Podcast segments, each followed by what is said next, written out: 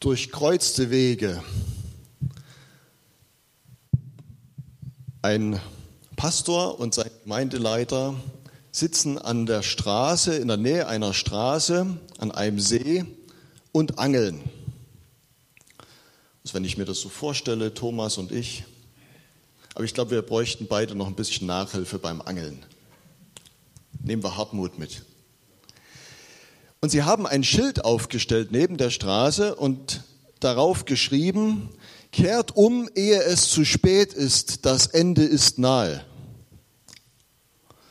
Ein Autofahrer kommt des Weges, Porsche 911, guckt aus dem Fenster, denkt, diese frommen Spinner, fährt weiter und man hört es nur noch Platsch, gluck, gluck, gluck sagt der Pastor zu seinem Gemeindeleiter, Mensch, wir hätten das doch anders formulieren sollen auf dem Schild. Achtung, stopp, die Brücke ist kaputt, nicht weiterfahren. Okay, der war nicht so, wa? Oder ihr seid noch nicht aufgewacht? Manchmal werden unsere Wege durchkreuzt. Und das, was wir heute als Predigtext haben, wir haben es schon gehört, spricht auch von so einem durchkreuzten Weg. Seht, wir gehen hinauf nach Jerusalem. Und es wird alles vollendet werden, was geschrieben ist durch die Propheten von dem Menschensohn. Das sagt Jesus zu seinen Jüngern, zu seinen engsten Freunden, zu seinen Schülern.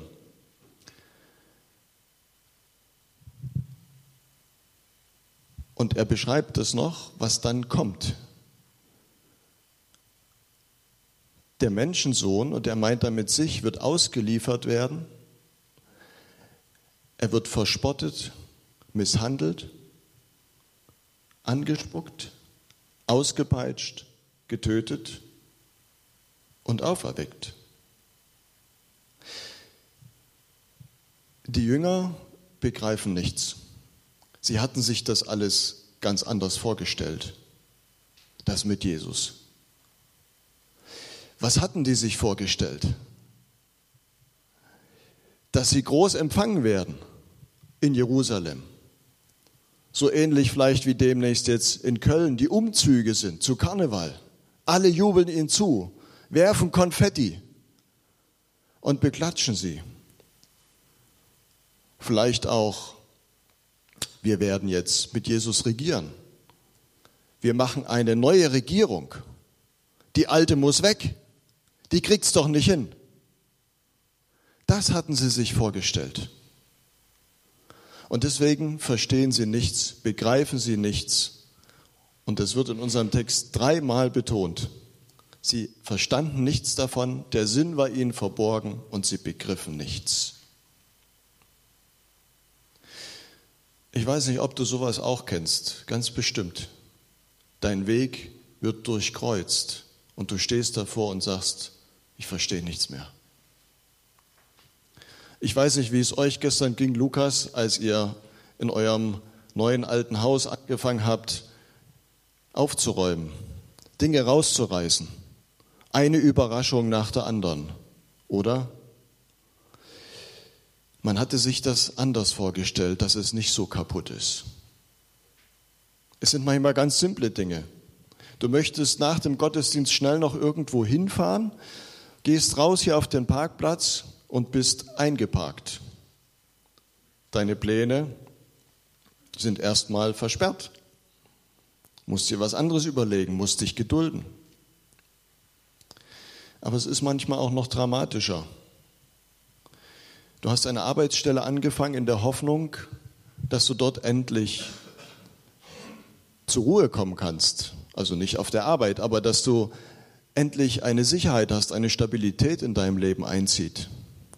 Und nach einem halben Jahr sagt man dir, wir können es nicht verlängern. Und du musst dich wieder auf die Suche machen. Durchkreuzte Wege. Wir haben gerade das Lied gesungen, Herr, wohin sonst sollten wir gehen? Und da fiel mir ein, als dieses Lied das allererste Mal gesungen wurde, 2003 in Essen in der Krugerhalle bei Pro Christ. Da wurde das Ehepaar interviewt, die das Lied geschrieben haben und dort auch gesungen haben. Thea Müller-Eichholz und Bernd Martin Müller. Und zu diesem Zeitpunkt war Bernd Martin Müller schon todkrank, Krebs. Und einige Monate später ist er gestorben. Durchkreuzte Wege. In diesen Tagen hat man gesehen im, äh, in den Nachrichten, wie Soldatenmütter in Russland Blumen niederlegen am Grab des unbekannten Soldaten und sie dafür verhaftet werden. Was hatten die sich für ihre Söhne vorgestellt, für ein Leben? Viele werden nicht zurückkommen, durchkreuzte Wege. Und wir stehen davor und sagen, wir verstehen das nicht. Der Sinn ist mir verborgen. Ich begreife das nicht. Was soll das? Und der Weg Jesu, ist der auch so sinnlos ans Kreuz? Ist es auch so ein Unglück, was wir nicht ver verstehen, was wir nicht begreifen können? Das ist mir zu hoch. Muss das denn sein? Jesus sagt ihnen, wir gehen nach Jerusalem und es wird alles vollendet werden. Es wird zum Ziel kommen. Und das haben schon die Propheten so gesagt. Der Weg über das Kreuz und der Weg durch das Scheitern ist die Vollendung. Wie kann das denn sein? Die Propheten haben es schon gesagt. Es gibt über 300 Bibelstellen im Alten Testament, wo die Propheten etwas davon sagen von dem Leiden des Menschensohnes, von dem Leiden, was auf den Christus zukommt. Und ich lese uns mal nur aus Jesaja 53. Er war der allerverachtetste und unwerteste, voller Schmerzen und Krankheit. Er war so verachtet, dass man das Angesicht vor ihm verbarg. Darum haben wir ihn für nichts geachtet. Für wahr, er trug unsere Krankheit und lud auf sich unsere Schmerzen. Wir aber hielten ihn für den, der geplagt und von Gott geschlagen und gemartert wäre. Aber er ist um unserer Missetat willen verwundet und um unserer Sünde willen zerschlagen. Die Strafe liegt auf ihm, auf dass wir Frieden hätten. Und durch seine Wunden sind wir geheilt.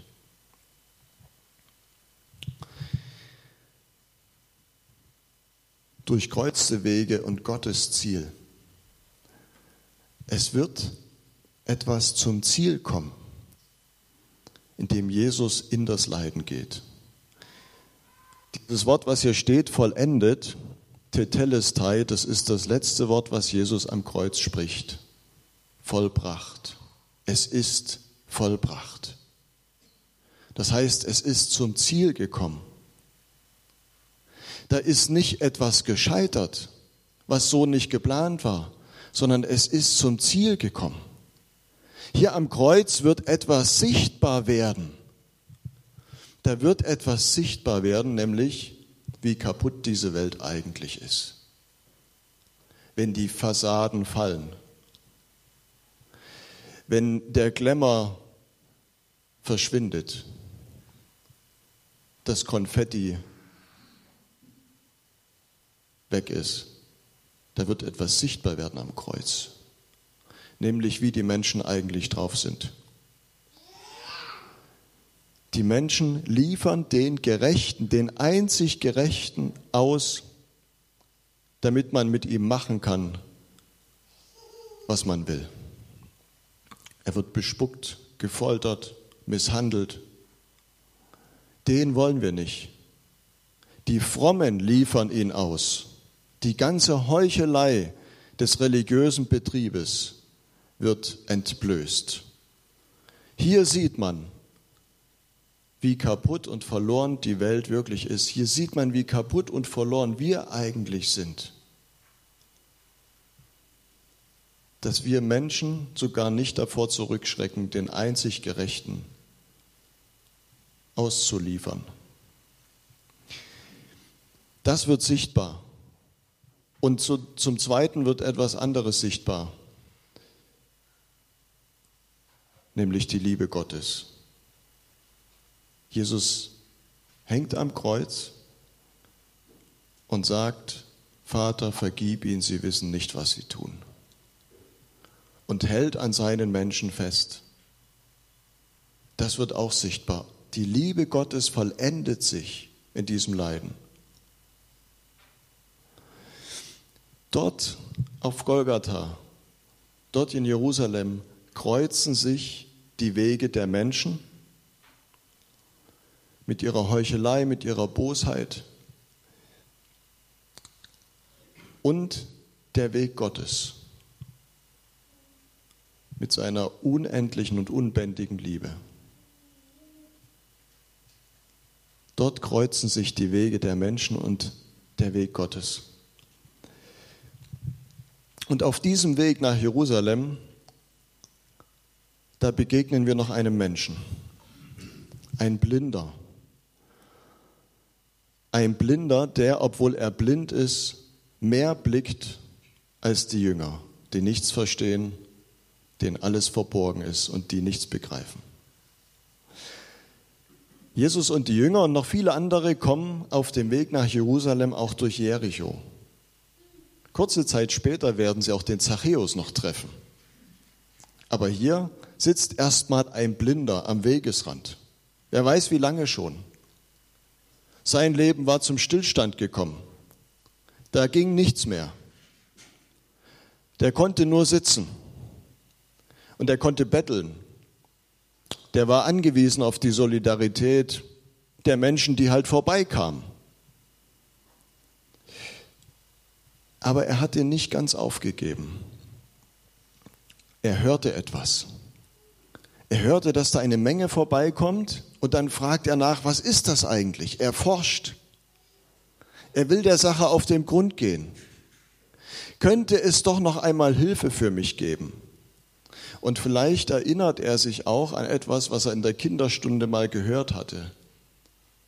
Jesaja 29.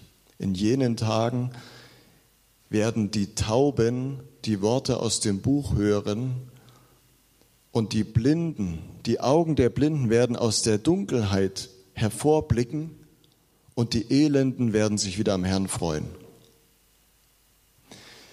Daran denkt er. Und als er hört, da kommt dieser Jesus aus Nazareth, von dem man schon so viel Gutes vernommen hatte, da fasst er all seinen Mut zusammen.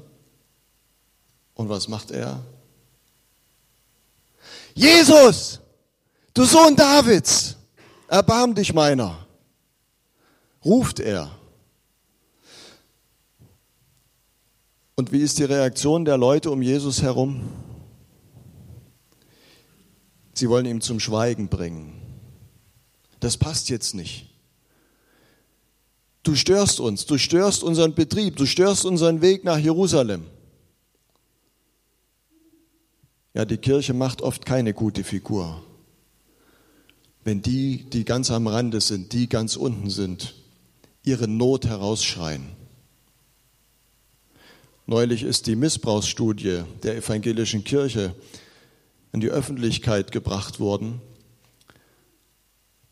Das war dringend nötig. Und die Kirche hat sich in den letzten Jahren nicht hervorgetan, damit es besser zu machen als die katholische Kirche und aufzuklären und auf die Missbrauchsopfer zuzugehen, sondern im Gegenteil. Man hat sie versucht, Psst, nicht so laut, sei leise. Das stört uns. Das ist sehr tragisch. Gott sei Dank konnte man es nicht unterm Teppich halten. Der Bettler,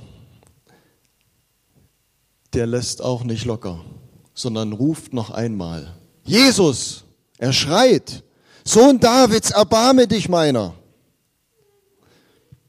Wer in einen lutherischen Gottesdienst ab und zu geht, dort gehört das zur Liturgie. Wusstet ihr das? Kyrie eleison, Herr, erbarme dich. das ist aus dieser Geschichte. In einem anderen Evangelium wissen wir auch den Namen, das ist der Bartimäus. Das rufen wir gemeinsam. Das sollte der Ruf der Kirche sein. Das kann unser Ruf sein. Herr, erbarme dich. Ich begreife dich nicht. Ich weiß nicht, was los ist, warum mein Leben gerade so durchkreuzt ist. Und Jesus lässt ihn zu sich rufen und, und stellt ihm eine Frage. Was soll ich für dich tun? Was möchtest du, dass ich für dich tun soll? Stell dir das mal vor, du kommst in einen Raum, in diesen Raum hier zum Beispiel, oder nachher, wenn du nach Hause gehst, und auf einem Stuhl oder auf einem Sessel sitzt Gott und wartet auf dich und fragt dich, Maja, was soll ich für dich tun? Oder Benjamin, was kann ich für dich tun? Und dann kannst du ihm sagen, wo deine Not ist und was dir auf der Seele liegt. Das ist Gebet. Das ist Gebet. Und es ist spannend, wenn wir uns diese Worte hier angucken. Auch wieder sieben Worte. Er sah, er bettelte, hörte, er forschte, er rief, er schrie und er sprach mit Jesus. Der Höhepunkt ist das Gespräch, das vertraute Gespräch mit Jesus. Das ist der Höhepunkt, aber nicht das Ende. Das Ende ist, dieser Mann bekommt von Jesus sein Augenlicht wieder geschenkt. Der Blinde wurde sehend, folgte Jesus nach und pries Gott. Sehen wir hier diese Parallelität in der Geschichte? Die Jünger verstanden nichts, der Sinn war ihnen verborgen, sie begriffen nichts, der Blinde aber wurde sehend, folgte Jesus nach und pries Gott. Das ist alles Absicht, was man so in biblischen Texten entdecken kann. Wie bewusst uns die überliefert worden sind, mit welcher Tiefe. Die Frage ist, wo stehst du gerade? Gehörst du zu denen, die schon lange mit Jesus unterwegs sind, so wie die Jünger?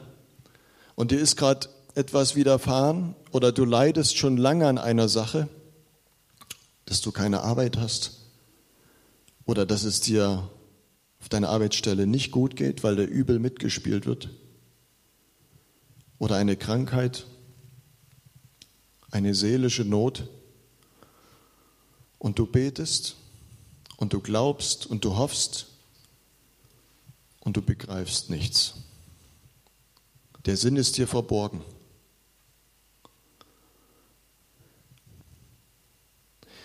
Oder bist du wie der Blinde am Wegesrand, noch bevor er sehen kann, angewiesen auf die milden Gaben der Leute, die vorbeikommen?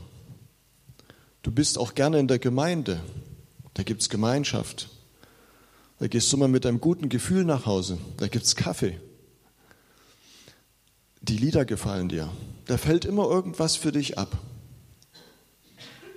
Aber du siehst noch nicht.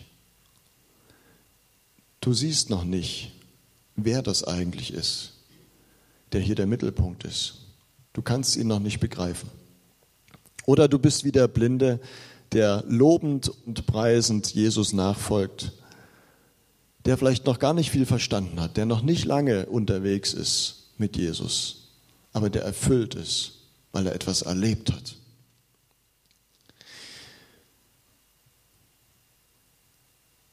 Wo bist du gerade? Jesus kreuzt deinen Weg. Wo stehst du?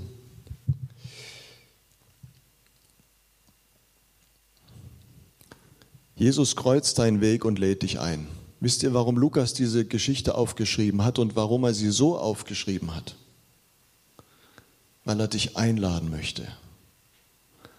Weil er möchte, dass du Jesus deine Not herausschreist. Dass du ihm deine Not vor die Füße legst, Herr, erbarme dich.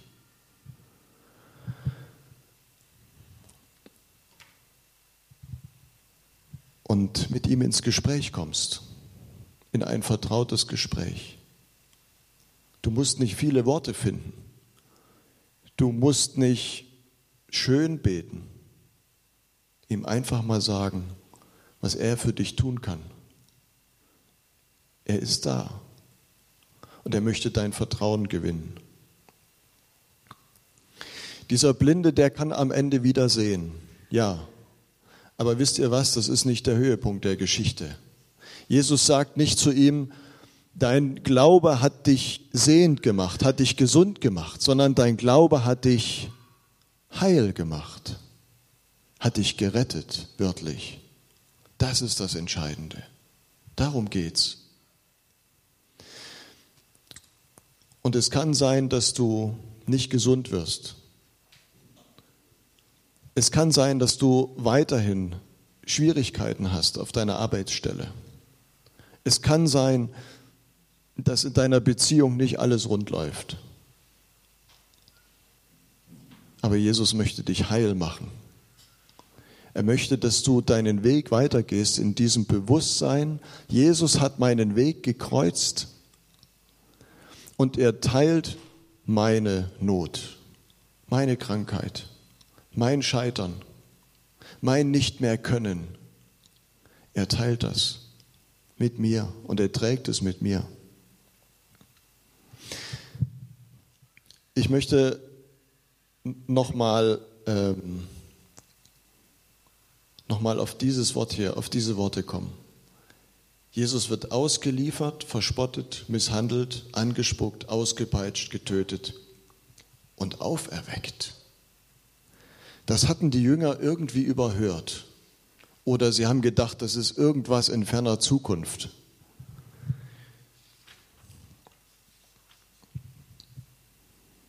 Am Ende steht die Auferstehung. Auch unser Leben trägt die Zeichen der Verlorenheit, der Bosheit anderer, des Scheiterns, der Vergeblichkeit.